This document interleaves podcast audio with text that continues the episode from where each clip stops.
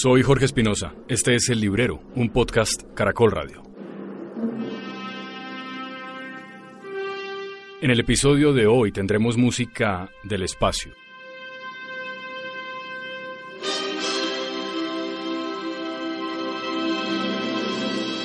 Y entonces hablaremos de ciencia ficción, de un tal Isaac Asimov. My name is Isaac Asimov, and I've been asked to read a few of my stories to you. I don't know which of my stories you like best, so what I've done is to pick out some of the stories I like and hope that you have the same tastes as I do.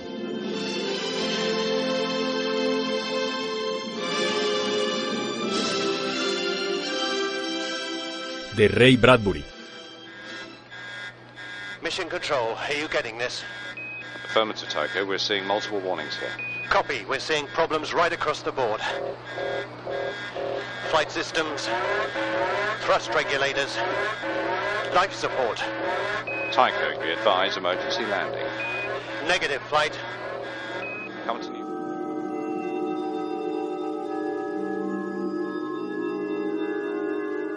De Kim Stanley Robinson. De Orwell y su novela 1984. In 1949, George Orwell had a vision of the future. Today, that vision is still a best selling novel, and his prophecy remains as terrifying as ever. Capítulo 3. Libros espaciales.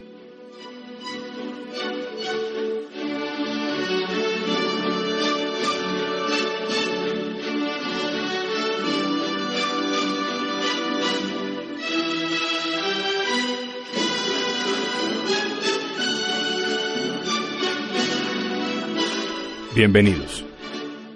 Le tengo una lectura, mi querido Mauricio. Es un fragmentico de un cuento, un cuento que se llama La sensación de poder.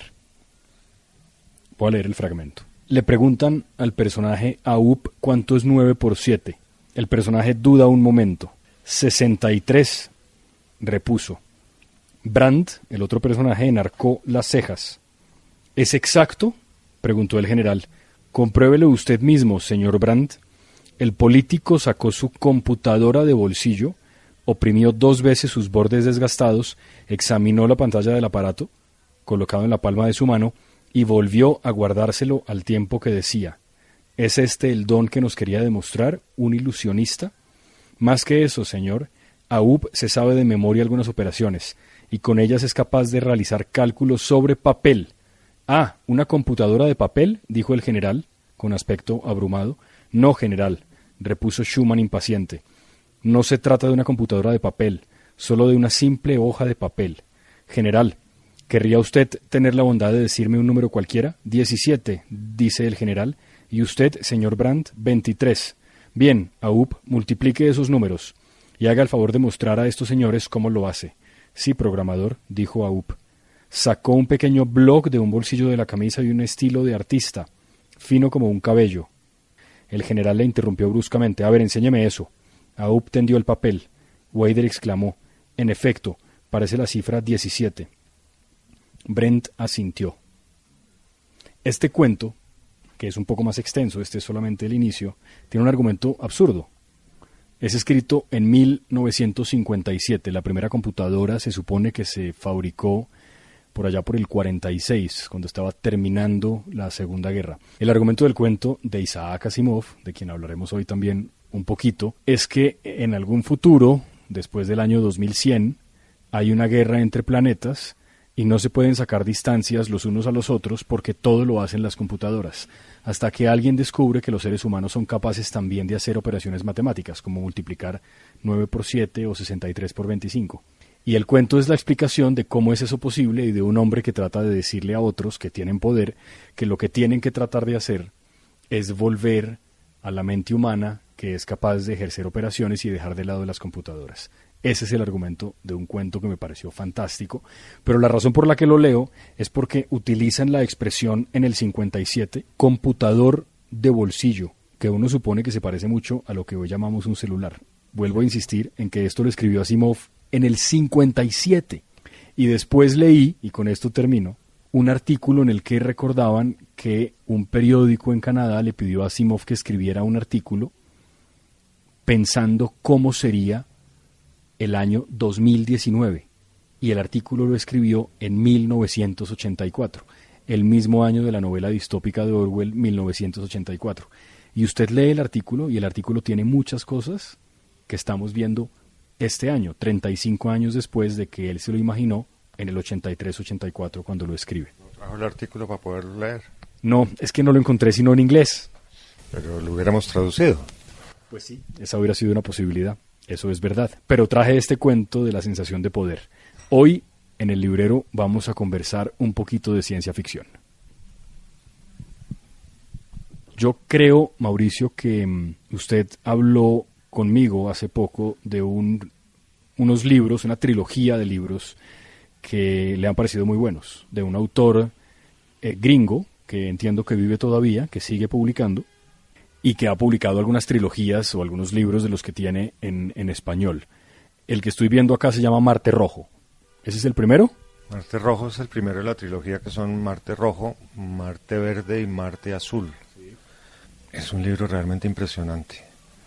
Impresionante en la forma que el autor se documentó y se debió asesorar, me imagino yo. Son libros del año 94, me parece. Porque, y suceden en el 2050, tal vez, si no estoy mal. No me acuerdo bien las fechas, pero son irrelevantes. Pero todo lo que él desarrolla ahí desde el punto de vista geológico, biológico, físico, químico, todo, todo, todo, eh, narrado de una forma que es absolutamente cierta y científica. La, la parte de biotecnología, por ejemplo, de cómo empiezan a... Bueno, espere, no, no nos adelantemos. Bueno, está bien. Eh, pero, ¿y usted sabe eso con esa certeza porque conoce esos asuntos? Como usted sabe, yo a veces hablo de mi pasado oscuro. Sí. Y en mi pasado oscuro yo trabajé mucho en biotecnología vegetal.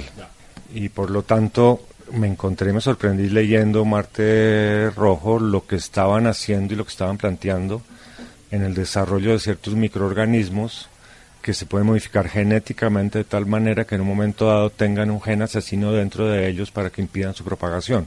Eso es cierto. Eso es cierto y eso se hace hoy en día y se- todo esto, pero en los años 90 eso no se hacía.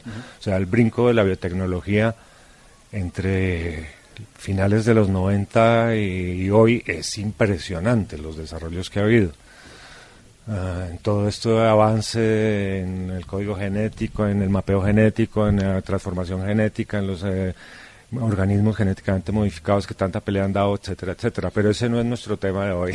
No, no, no, sin duda no lo es. Porque dice que no nos adelantemos ahora. Mauricio leerá un fragmento de uno de los libros de Kim Stanley Robinson, porque nos decía su hijo hace un rato eh, que a él le parece que la ciencia ficción está infravalorada. ¿Usted cree que eso es verdad? Digo, es un género del que se habla poco y cuando se habla de él se habla para hablar mal de él. No, yo no estoy tan seguro, pero yo lo que veo es que hay mucha ciencia ficción, muchísima. Yo no, yo la desconozco en su gran mayoría. Ah, y hay una especie como de culto hacia la ciencia ficción. O sea, hay una gente que es apasionada de la ciencia ficción, que se la conoce al derecho al revés, que podría darnos cátedra aquí durante horas, pero desafortunadamente eh, lo poco que yo conozco de ciencia ficción son los autores clásicos, ¿no? Clark, Bradbury, obviamente Asimov, Lem, el gran maestro, y ahora acabo de descubrir a, Kim Stanley Robinson con esta trilogía de Marte que me tiene absolutamente fascinado. Pero la verdad es, yo alguna vez le conté que me ha parado frente a mi biblioteca. Llegué y como no tenía, no tenía mucho espacio para guardar libros, me puse a pensar qué libros de estos guardaría yo en mi corazón. Y entonces, como no, como no los guardaba en mi corazón, los fui poniendo en una caja y puse en una caja gran cantidad de libros de ciencia ficción y gran cantidad de libros de novela negra. Y llamé a un amigo mío que le encantaban y lo llamé y le dije, mire, Tengo esto. tengo esto. Y a los dos minutos llegó y se los llevó. Muchos años después me dieron ganas de volver a leer a Asimov, sobre todo Fundación, hacia Fundación y Nueva Fundación. ¿Por qué? Porque quería mirar un poco la similitud que podía haber en la colonización de nuevos mundos con lo que estaba pasando en Colombia con los desplazados y con los asentamientos de los exguerrilleros en esta nueva forma de colonizar. Quería mirar cómo se daba la colonización en Asimov. Entonces volví a leérmelos, pero como no los tenía me tocó volverlos a comprar. Claro. ¿Y cómo le parecieron cuando volvió a Asimov? Fundación es una obra maestra, por lo menos es muy famosa. No sé, a mí me siguen encantando, a mí me siguen maravillando y los leo y vuelvo y los releo, pero no era lo que estaba buscando para hacer ese paralelo que yo quería hacer. ¿Por qué? Porque en fundación y sobre todo en nueva fundación y esa fundación, la forma de dominación para colonizar los mundos es a través de la energía y la religión. Y ese no es el caso colombiano. Y de pronto apareció la trilogía de, Stanley Robinson y entonces empecé con el primer tomo, que es Marte Rojo. En ese primer tomo se plantea inicialmente que la Tierra se está agostando, acabando, sí, y las dos grandes potencias, es escrito en los noventas, son Rusia y Estados Unidos, que deciden seleccionar lo más selecto de lo selecto que se pueda seleccionar, o sea, lo máximo, máximo, máximo, entre científicos de ambas nacionalidades y buscan un poco en, otros países. Básicamente seleccionan 100 personas o 100 científicos, de los cuales 70 son mitad y mitad norteamericanos y rusos, y los otros 30 son de diferentes nacionalidades. Uh, los mantienen un año bajo observación en la Antártida, en las condiciones más adversas, y después uh, los embarcan en una, en una nave que se llama Ares, obviamente, y viajan hacia Marte. Cuando uno empieza a leer el viaje, y de pronto se empieza a dar cuenta de que la nave no es un cohetico los que estamos acostumbrados a ver, porque en la nave hay graneros, hay granjas, hay laboratorios y son módulos gigantescos que van unidos unos a otros y pues van 100 personas, 100 humanos y obviamente empiezan las peleas internas dentro de unos y otros. Uh, yo no le voy a hacer un resumen del libro porque podría porque me apasionaron los libros. ¿sí? Uh, y siguió con el 2 y el 3. Claro y voy a seguir con lo otro que él tiene, pero no me quiero intoxicar tampoco tanto de ciencia ficción. Entonces, entre libro y libro he metido otras cosas. Claro, se refiere a que uno tiene sobredosis a veces de un género, ¿no? Claro, eso pasa. Sí. Bueno, con la policíaca no me pasa. Estaba viendo ah, precisamente una reseña que hacían de Stanley Robinson de un libro que usted tiene ahí también, que ahora lo vi, que es un libro en el que muestran cómo dentro de unos años Nueva York se va a inundar y va a quedar bajo el agua completamente y que siempre a una hora específica la calle 46 va a quedar bajo el agua y la gente ya no se moviliza en tren, en metro, porque el subterráneo, pues digamos, está inundado todo y la gente ya se mueve, es, pues es por agua. O sea, Nueva York en Venecia. Ese, lo, ese no sabía que estaba ya en español, pero también lo veo ahí del señor. Por lo que veo, el señor le gustan los libros gordos, ¿no? Claro, pero lo que usted está diciendo me hace acordar de las novelas de Bruna Hushki de de Rosa Montero, porque es Madrid inundado también. Es un Madrid donde suceden las cosas más absurdas con el cambio climático. Ahora, lo de Rosa Montero es de este siglo, ¿no? Yo no sé de qué año sea esa novela que usted está hablando. Reciente, tiene que ser, eh, sí, no, no sé qué tan reciente, pero podemos ahora mirar, pero no es una novela, creo que es mucho más hacia nuestro tiempo que los tres libros de, de Marte. Y me imagino que el segundo y el tercero ya ocurren en Marte todos ocurren en Marte. Ah, eh, pero el primero empieza en la Tierra cuando selecciona y luego ya no. La Tierra, pero es un capítulo muy corto que es el viaje. Sí. Uh, tiene toda la parte física del acercamiento a Marte y cómo tienen que empezar a frenar para no destortillarse contra Marte. Claro. Y después esa nave, es, que es gigantesca, se separa en varios pedazos y todos esos pedazos van amarizando, se debe decir. Sí. claro. Uh, claro que creo que en la traducción no está así se posan sobre Marte. Eso me gusta, posan, sí. Y en Marte ya los gobiernos han mandado equipo. Entonces ellos no van a encontrar una cosa eh, de enfrentarse a la nada, sino hay naves con equipos de laboratorio completos, con robots, con maquinaria de todo tipo, o sea, la, toda la tecnología está allá y todos los que viajan ahí saben cómo se usa. Entonces ellos llegan a trabajar en eso desde el primer día.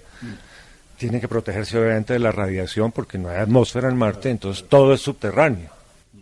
Un prejuicio mío, creo. Si yo veo ese libro con esa portada, me lo imagino como uno de esos libros que venden en una gran superficie sin mucho cuidado editorial. Es decir, tiene pinta de libro malo. ¿Me entiende lo que le digo? Como uno lo miro y digo, "Mm, esta edición debe ser una cosa de esas tan malas. Sí le entiendo, pero pero no, pero no. no, no le veo la pinta del libro malo, sí. Marte rojo, porque es Marte rojo, Marte es el planeta rojo. Y los colores van cambiando en la medida en que lo van colonizando. O sea, hay un Marte verde. Hay un Marte verde y hay un Marte azul. Eso quiere decir que en la medida que lo van dominando, digámoslo así, y eso es una de las cosas que plantea y discute el libro, entre los terraformadores que quieren coger a Marte y tratar de formarlo como la Tierra, y los aeroformadores que lo quieren es volver, eh, transformar, pero a- como Marte, ¿sí? O sea, no cambiándole su naturaleza, ¿o qué? Exacto. Entonces, eh, todo el tiempo está esa discusión presente a lo largo de todo el libro y desde el comienzo los, los iniciadores o los iniciales, los colonos iniciales están divididos en esa disputa, ¿sí? de los que quieren terraformar y los que quieren aeroformar. Ah, pero no le cuento quién tiene la razón al final.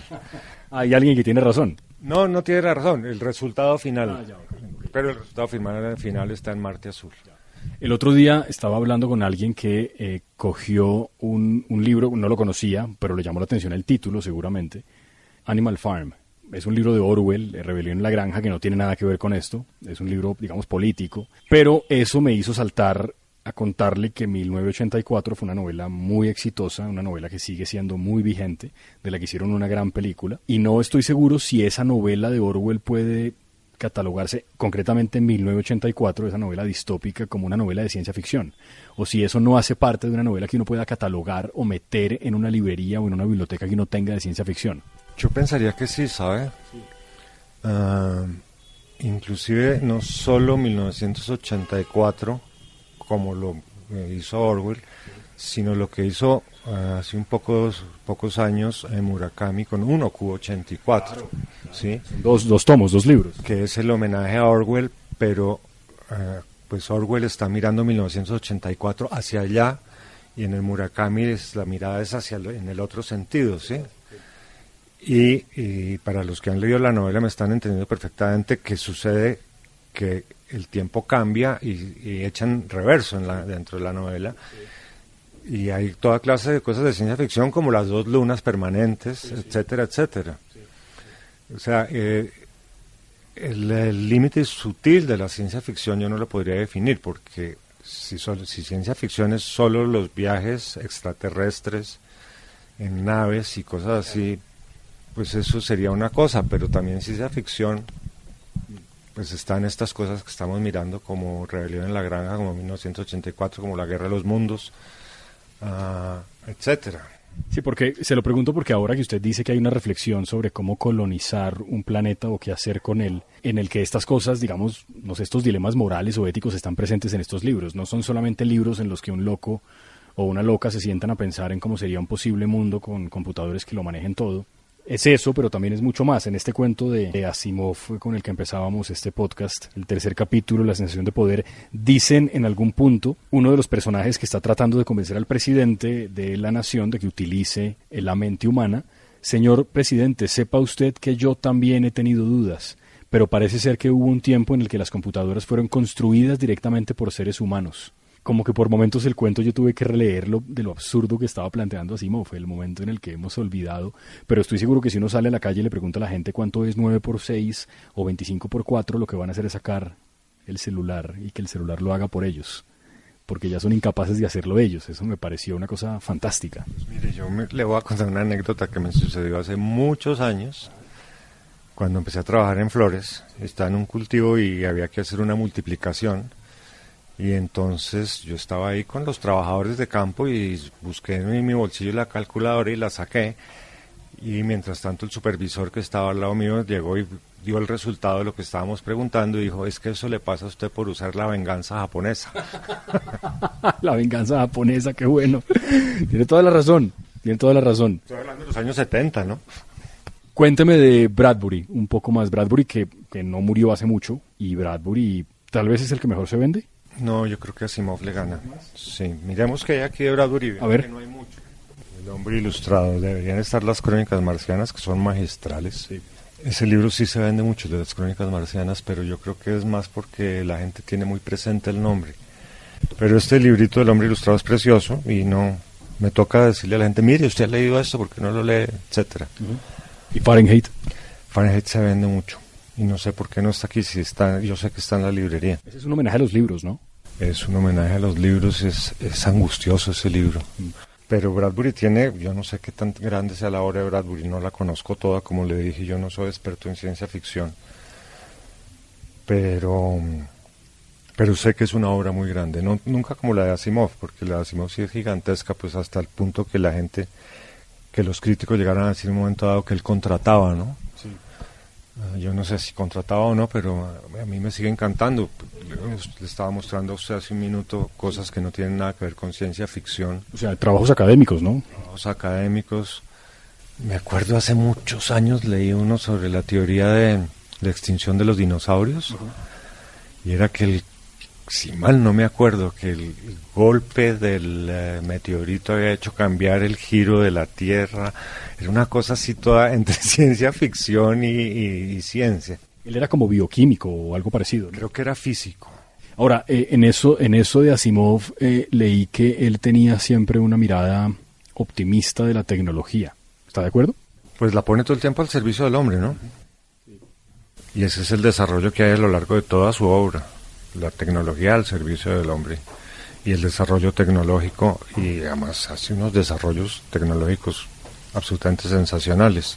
Si usted mira, por ejemplo, Lem, Le iba a preguntar, usted decía que era el gran maestro, ¿por qué?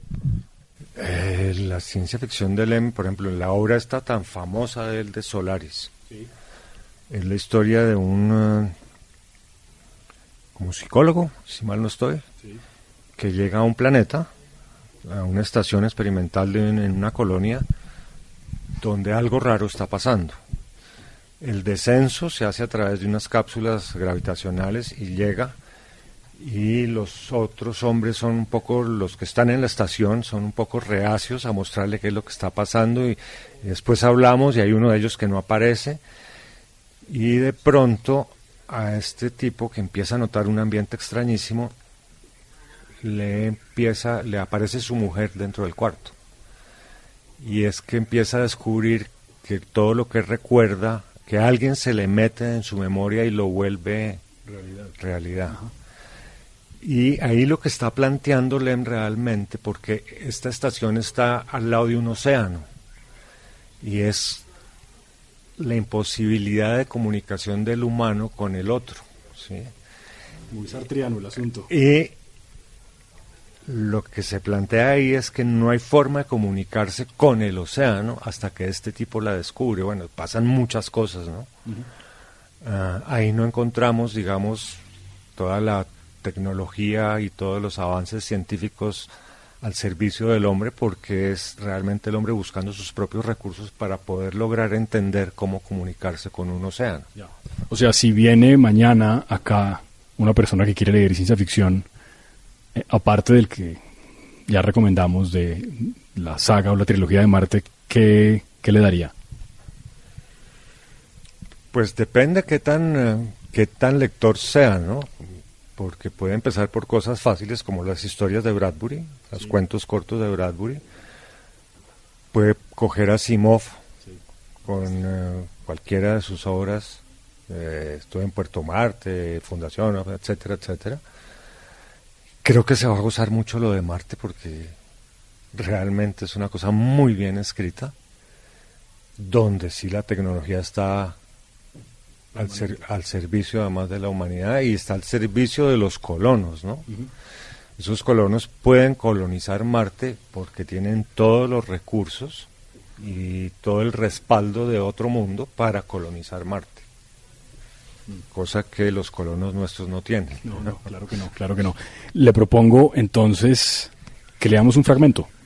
Que lo cogí así eh, al rompe, que es en las primeras páginas de Marte Rojo. Y ahí ante, ante nosotros apareció un mundo nuevo, un mundo insospechado. Sin embargo, parecía un mundo sin vida. Se buscaron señales de vida marciana pasada o presente, desde microbios hasta constructores de canales o incluso visitantes alienígenas.